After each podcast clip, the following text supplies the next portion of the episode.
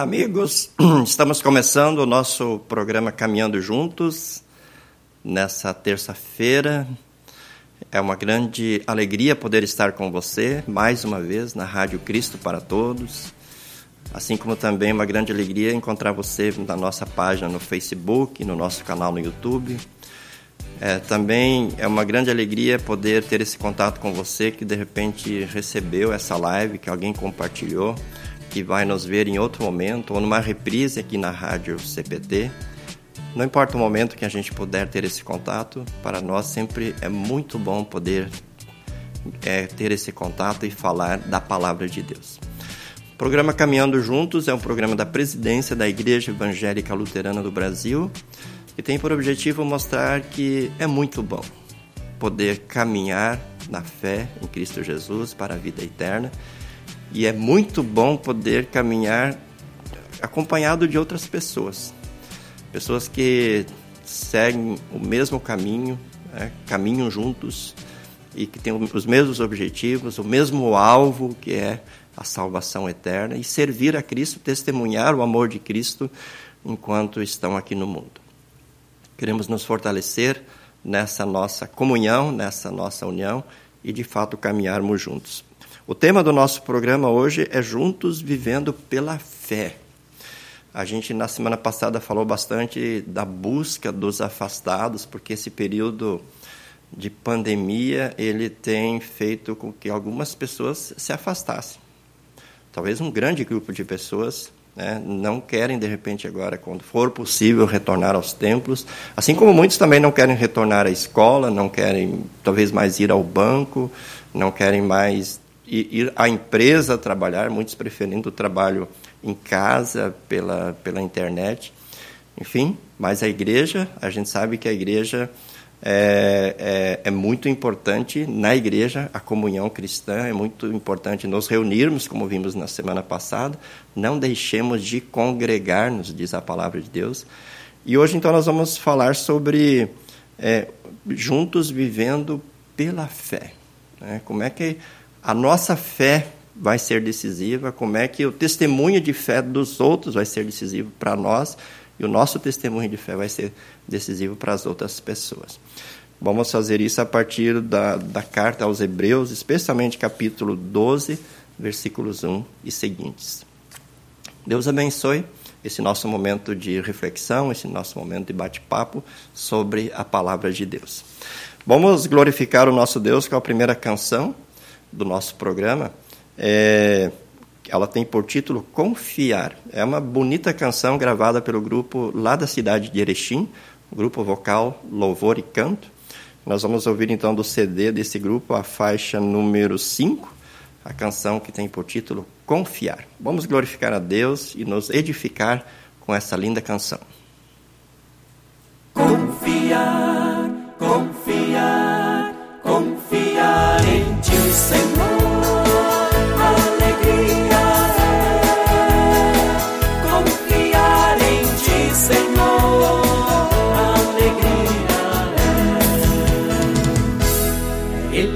Ele quem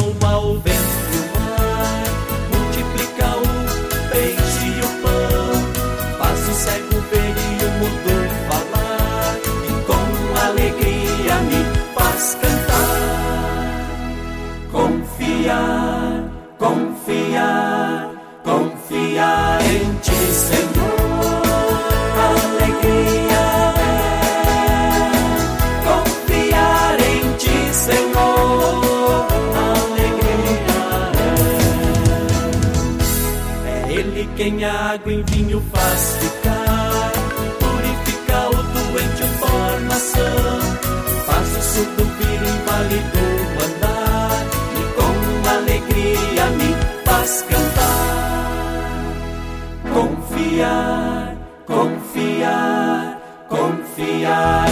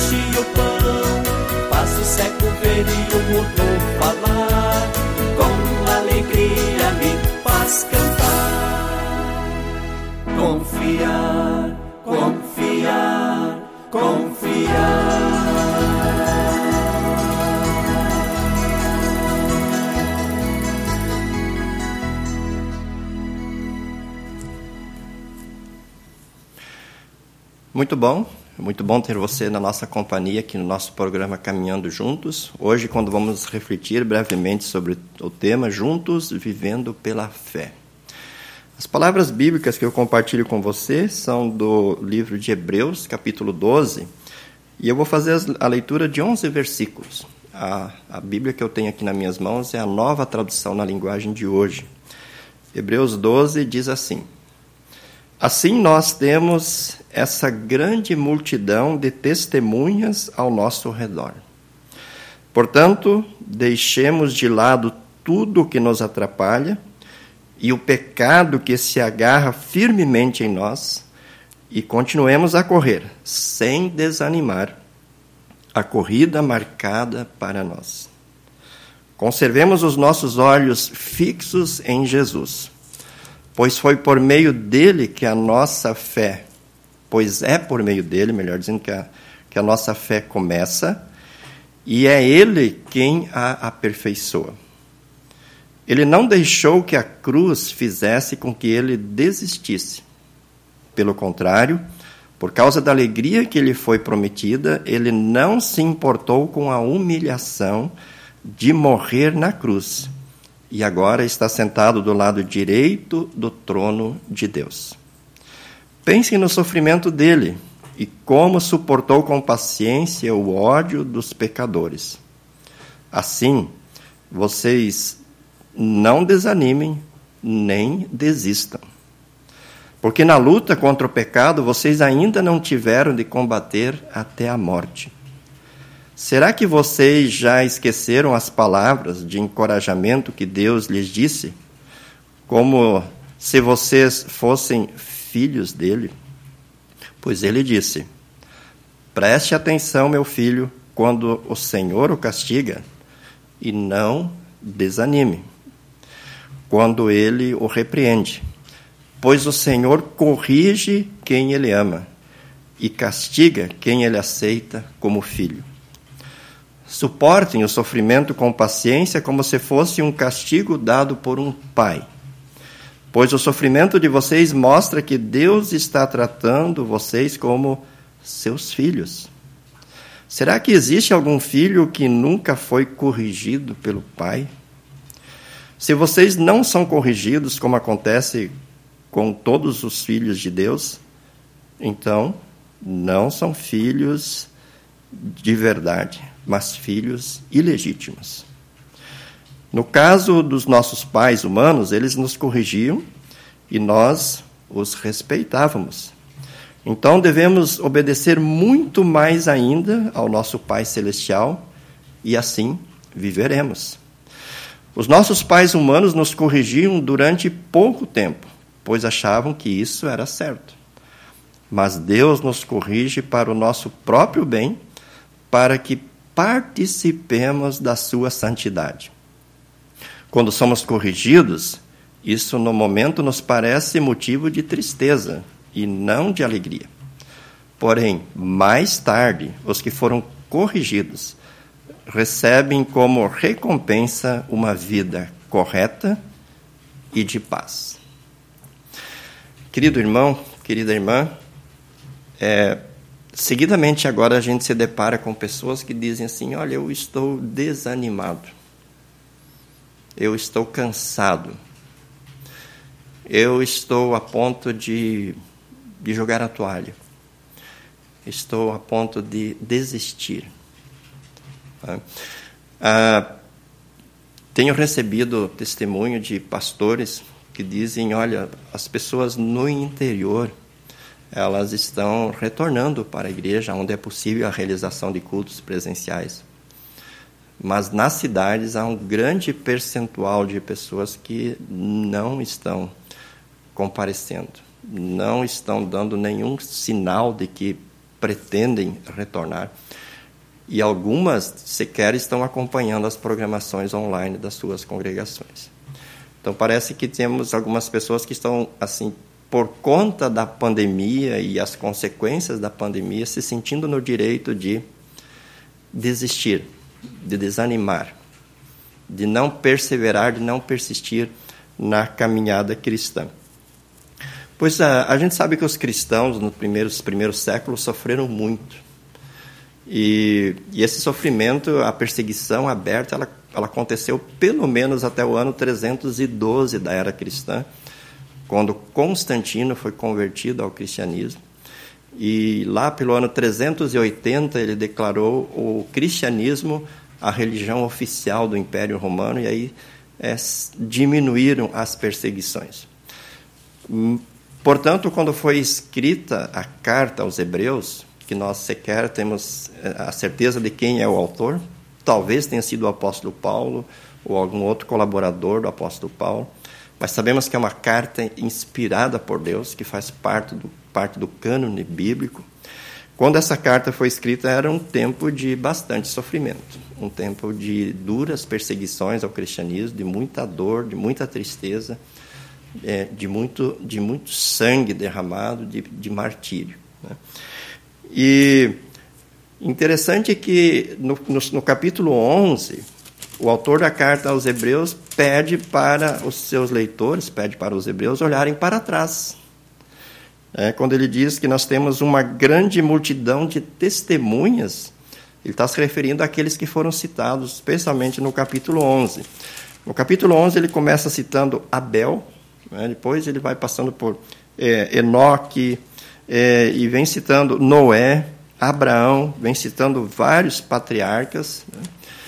E ele cita inclusive Raabe, que foi aquela prostituta que ajudou os doze espias quando foram é, espionar a terra de Canaã.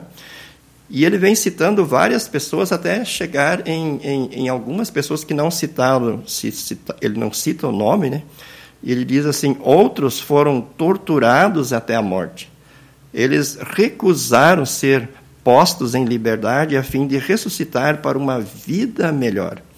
Alguns foram insultados e surrados, e outros é, acorrentados e jogados na cadeia. Outros foram mortos a pedradas, outros cerrados pelo meio, outros mortos à espada. Andaram de um lado para o outro vestidos de peles de ovelhas e de cabras. Eram pobres, perseguidos e maltratados. Andaram como refugiados pelos desertos e montes. Viveram em cavernas e em buracos na, buracos na terra. O mundo não era digno deles. Porque creram, todas essas pessoas foram aprovadas por Deus mas não receberam o que ele havia prometido, ou seja, não viram o cumprimento da promessa, pois Deus tinha preparado um plano ainda melhor para nós, a fim de que somente conosco elas fossem aperfeiçoadas. Então, é, o autor da carta aos Hebreus diz assim: olhem para trás, olhem como as pessoas viveram a fé, desde Abel, que foi brutalmente cruelmente assassinado pelo seu irmão Caim, passando por Abraão, né, é, os patriarcas, pessoas que viveram uma vida de muita luta, de muita dificuldade, de muito sofrimento. E nesse trecho que eu li aqui fala assim coisas muito fortes de pessoas que foram apedrejadas, que foram mortas à espada, pessoas que foram cerradas ao meio, né? E mas que perseveraram na fé. Então, o capítulo 12 começa dizendo assim: Assim nós temos essa grande multidão de testemunhas ao nosso redor. Quase que dizendo: olha para a vida que eles viveram. Olha para a vida que eles viveram e perseveraram. E permaneceram na fé. E mesmo que perderam as suas vidas aqui neste mundo, pela fé, essas pessoas foram vencedoras. Né? Pela fé, essas pessoas receberam a coroa da vida eterna, a vida gloriosa e perfeita nos céus. E, aí, continuando, ele diz: portanto, deixemos de lado tudo o que nos atrapalha e o pecado que se agarra firmemente em nós e continuemos a correr. Ou seja, vamos nos livrar daquilo que nos atrapalha, do pecado e de todas as coisas que nos atrapalham e continuemos a correr sem desanimar. Ou seja, vamos continuar correndo perseverante a corrida marcada para nós. E agora, além de olhar para trás, para o testemunho que os nossos antepassados deram, de como eles viveram a sua fé em meio às tribulações, ele nos dá um conselho que é fundamental, no versículo 2. Conservemos os nossos olhos fixos em Jesus, pois é por meio dele que a nossa fé começa e é ele quem a aperfeiçoa. Observem qual é o nosso grande desafio manter os nossos olhos fixos em Jesus, porque Ele é quem, é por meio dele que a nossa fé começa e é Ele quem aperfeiçoa a nossa fé.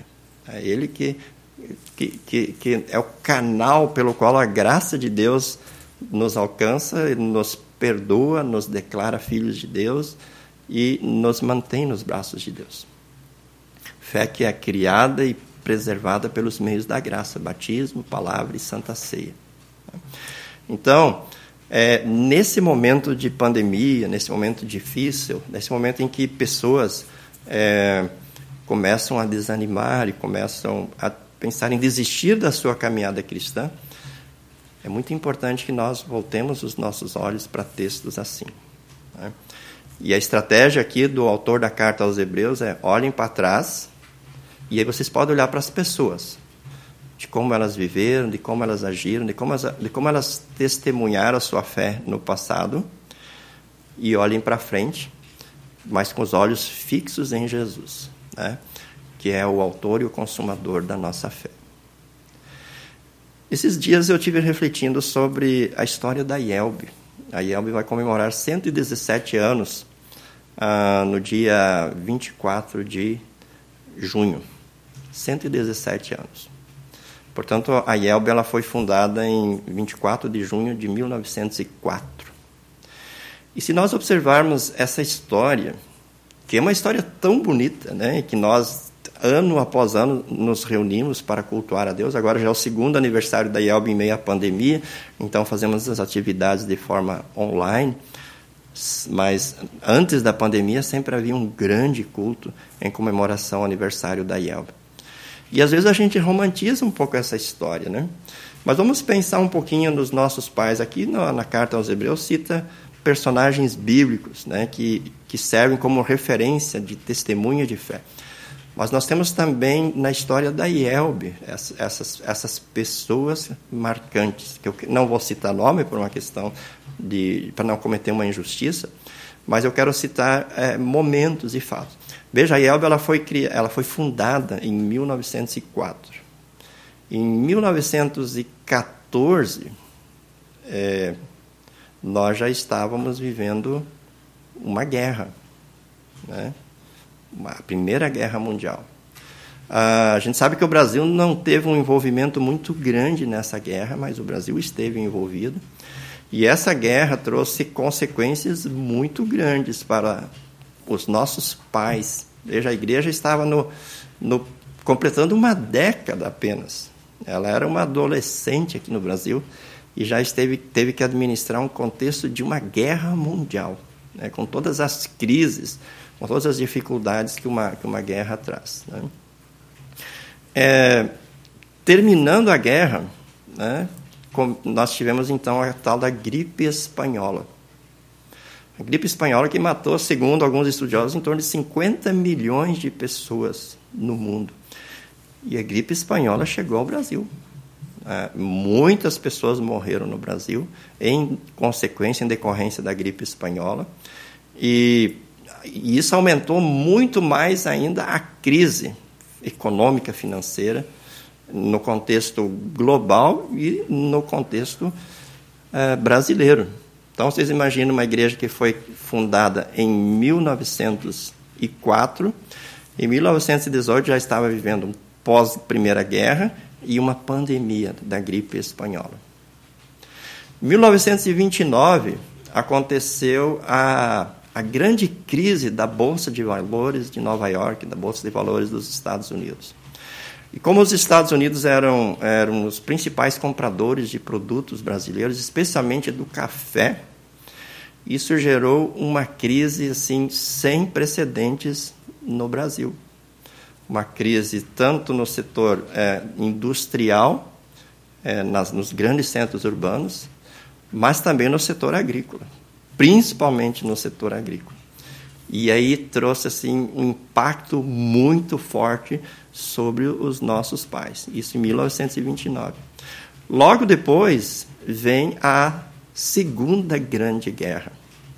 E nessa o Brasil teve uma participação mais efetiva, mais significativa, pois chegou a enviar mais de 25 mil soldados para os campos de batalha. E as consequências para a economia do país, as consequências nas famílias foram muito fortes. Então, assim, irmãos, só de 1904 até 1940, nas primeiras décadas, nas primeiras quatro décadas, né, os nossos pais passaram por tudo isso, por todas essas dificuldades, por todos esses problemas. E olha que eles não tinham os recursos que nós temos hoje, né?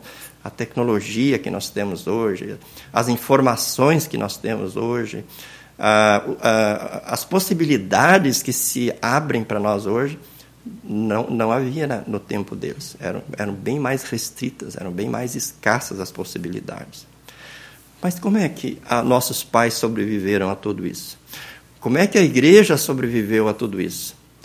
Porque sempre, em todos os lugares, Deus colocou pessoas que firmemente se apegavam à palavra de Deus, que olhavam para trás para o exemplo deixado por Abel, deixado por Abraão, deixado por uh, Noé, deixado por Davi, deixado por todas aquelas pessoas citadas no capítulo 11 de, de Hebreus. Que olhava também para o exemplo de pessoas que eles conheciam no passado, que resistiram provações, resistiram momentos difíceis e que, pela fé, em Deus, nas suas promessas, é, superaram tudo. Então, agora, queridos irmãos, é um momento que nós estamos sendo desafiados. Né? Nós estamos assim, ninguém de nós esperava uma pandemia. Nós achávamos que nós estávamos livres de tudo isso. Enquanto a humanidade pensava até na imortalidade do ser humano, é, pensando em, em, em, em prolongar os dias do ser humano e superar, inclusive, a morte, as pessoas sonhavam que a, que a ciência um dia resolver o problema da morte do ser humano, de repente nós somos eh, surpreendidos né, e impactados por essa pandemia que já está indo aí para o 14º, 15º mês, com todas as consequências que nós conhecemos. Né? Muitas mortes, aqui no Brasil já chegando perto de meio milhão, muitas mortes no mundo, mas o que é pior, é um, um rastro de de uma crise, de uma crise muito grande, uma crise econômica, financeira, uma crise existencial, uma, uma crise, uma falta de confiança nas instituições, uma falta de confiança nas autoridades, enfim, é, é, é o momento que nós estamos vivendo. E é um momento que nos convida, assim, pelo aspecto humano, a desanimarmos, nos convida a desistirmos especialmente a desanimarmos e desistirmos da nossa caminhada cristã, enquanto filhos e filhas de Deus, enquanto povo de Deus aqui neste mundo. E esse é o momento. Esse é o momento de a gente olhar para trás, como agiram os nossos antepassados nesses momentos de crise, como eles venceram, e é o momento de olhar para frente, como diz aqui, olhar para Cristo, conservando os olhos fixos em Jesus, né? E o autor da carta aos Hebreus diz: olha, Jesus, ele não deixou que a cruz fizesse com que ele desistisse. Pelo contrário, por causa da alegria que lhe foi prometida, ele não se importou com a humilhação de morrer na cruz. E agora está sentado do lado direito de Deus. Né?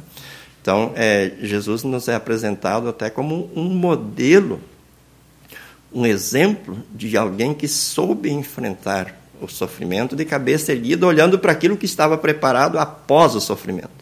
após a cruz.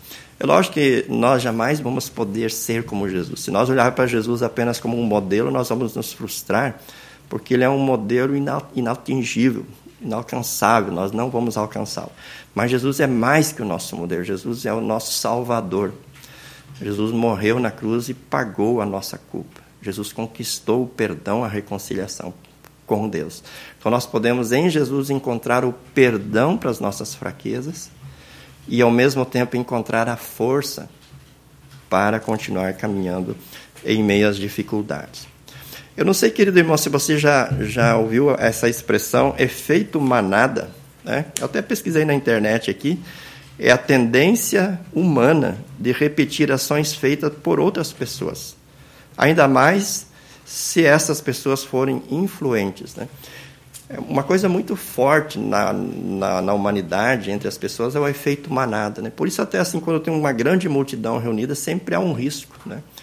Porque uma, uma decisão de uma pessoa de sair correndo pode levar dezenas, centenas, milhares de pessoas a sair correndo e algumas pessoas morrerem, inclusive, pisoteadas. Né? Então, é, nas relações humanas é muito comum isso, das pessoas seguirem as outras. E às vezes seguirem sem saber o que, que a outra pessoa está fazendo. Né? É, nesse momento de crise, parece que há assim, um efeito manada no sentido de trilhar para um caminho de é, desesperança, um caminho de desespero, num caminho de, de desistir, né? de, de abandonar, de largar aquilo que se, se estava fazendo, aquilo que se estava confiando naquilo que estavam se agarrando. Né? Pois o nosso desafio é fazer esse efeito ao contrário. O nosso desafio é sermos para, para as pessoas uma referência que mostre o caminho. Olha, o caminho é por aqui, assim como Abel foi. Assim como a, a Noé, naquele momento difícil, foi uma referência para a humanidade. Assim como Abraão, o pai da fé, foi uma referência. Como Davi, Davi que viveu períodos tão críticos na história do povo de Israel. Né? Ah, e assim como na história da Yelbe, né? eu disse que não vou citar nomes para não cometer injustiça, mas basta a gente ler um pouquinho a história da Yelbe, nós vamos encontrar grandes homens de fé, grandes mulheres de fé, né? que nos momentos difíceis foram grandes referências. Na história do luteranismo, nós podemos dizer como Lutero foi um grande homem de fé como a sua esposa foi uma grande mulher de fé que serve de referência né? de como, de como é, se comportar, de como agir em momentos de grande crise, em momentos de grande dificuldade, principalmente quando essa crise, essa dificuldade é coletiva, global, como nós estamos vivendo agora. Por isso, irmãos, é, esse momento é um momento que nos desafia a um testemunho de fé. Por isso eu coloquei como tema aqui, juntos vivendo pela fé. E a fé, conforme aqui em Hebreus diz assim, é, no capítulo 12, assim entendemos, é, aliás, a definição de fé está aqui é, no versículo 11. A fé é a certeza de que vamos receber as coisas que esperamos e a prova de que existem coisas que não podemos ver. Tá? Isso é a fé, segundo essa, essa, essa definição. A fé é a certeza de que vamos receber as coisas que esperamos. Não são coisas que nós podemos apalpar e ver, mas são coisas que nós esperamos. E Martinho Lutero dá uma definição de fé muito bonita. Ele define fé como fiducia cordis, né? confiança do coração. E Deus, em Sua palavra, nos está dizendo hoje: olha para trás como eu agi na vida dos antepassados de vocês, olhem para Cristo né, e coloquem a confiança no coração de vocês em Cristo, em mim, e tenham a certeza de que eu vou cuidar de vocês. Se eu permitir sofrimento, diz na continuação do texto, é porque eu, como um pai que ama, vou estar corrigindo. Inclusive, ele pergunta: qual é o pai que ama que não corrige os seus filhos? E quando eu corrijo vocês, isso não é um sinal de que eu não amo. Pelo contrário, é um sinal de que eu amo vocês. E eu quero o bem-estar de vocês. Eu quero que vocês sejam pessoas corretas e que vocês vivam em paz. Em última análise, aquilo que Deus diz em 1 Pedro 1,9, né? Ele deseja que todos nós sejamos salvos e que obtenhamos o fim da nossa fé, que é a salvação da nossa alma. Ou como ele diz em outro texto, que o desejo dele é que todos cheguem ao pleno conhecimento da verdade e sejam salvos. Então, querido irmão, querida irmã, que nesse momento de pandemia, né, de tanto sofrimento, de tanta dor, que você possa refletir sobre esses temas. Esses são temas que normalmente a gente não, não medita em tempos de festas, em tempos de alegria, em tempos de celebrações. Mas, nesses tempos difíceis, nós somos convidados a refletir sobre esses temas, que são importantes também, são necessários. E a Igreja de Cristo precisa hoje de referências de fé, de pessoas que dão testemunho de fé, de pessoas que olhem para trás, por exemplo, que deixaram os nossos antepassados, como eles viveram a sua fé, e de pessoas que olhem para frente, fixando os seus olhos em Jesus, e sabendo que depois desse sofrimento nessa vida, tem uma vida eterna nos esperando. Tem uma coroa né, conquistada por Jesus nos esperando. E que vale a pena permanecermos nessa fé. Vale a pena perseverarmos. Vale a pena é, vermos nos sofrimentos uma ação didática, pedagógica de Deus para o nosso bem, para o bem das pessoas, para o bem da humanidade. E, e, com o nosso jeito de ser, com o nosso jeito de viver, com o nosso testemunho, levar as pessoas a entender isso para que em meio aos sofrimentos elas não se afastem de Deus, pelo contrário, elas se apeguem ainda mais a Deus. Nos primeiros três séculos da era cristã, onde os cristãos mais sofreram, foi também o período em que a igreja mais cresceu.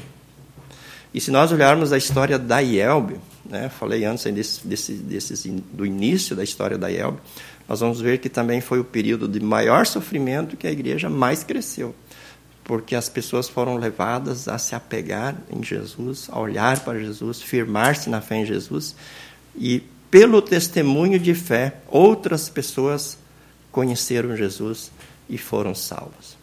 Então não tenham dúvidas, queridos irmãos, que o momento que nós estamos vivendo não é um momento em que Deus nos abandonou.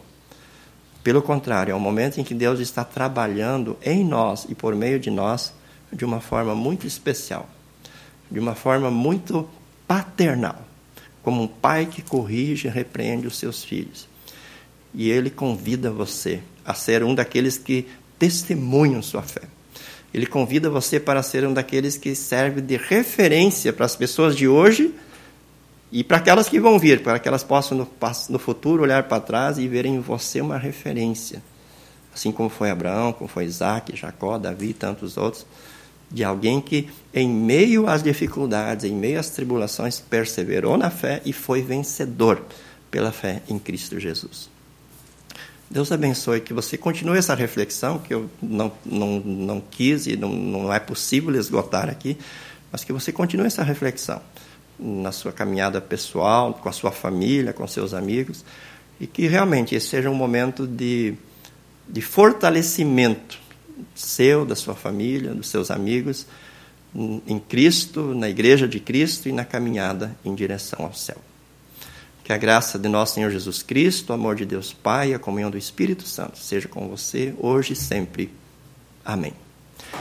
Nós vamos encerrando o nosso programa é, com a música do grupo Viver, do, lá da cidade de Cacoal, Rondônia. No seu primeiro CD, a faixa número 7 tem justamente o, o nome do grupo, Viver. É uma reflexão sobre a vida, especialmente em momentos difíceis. Né? E eu gostaria que você refletisse e meditasse nesse, nessa, no, na, no conteúdo dessa canção e também que ela sirva para a honra e glória do nosso Deus. Com essa canção, nós vamos encerrando o nosso programa, desejando as mais ricas bênçãos de Deus e deixando um forte abraço a todos vocês e até nosso próximo programa. Fiquem todos com Deus. Tchau, tchau.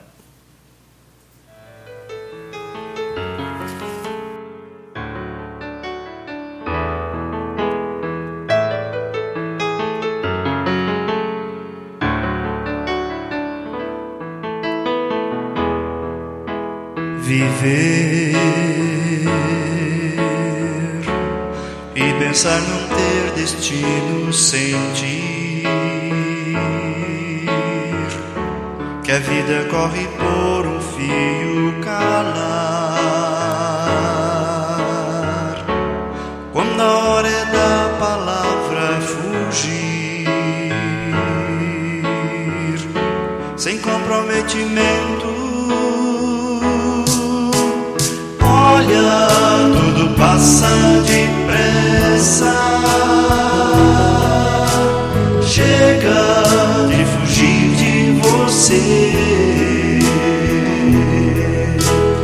Veja essa gente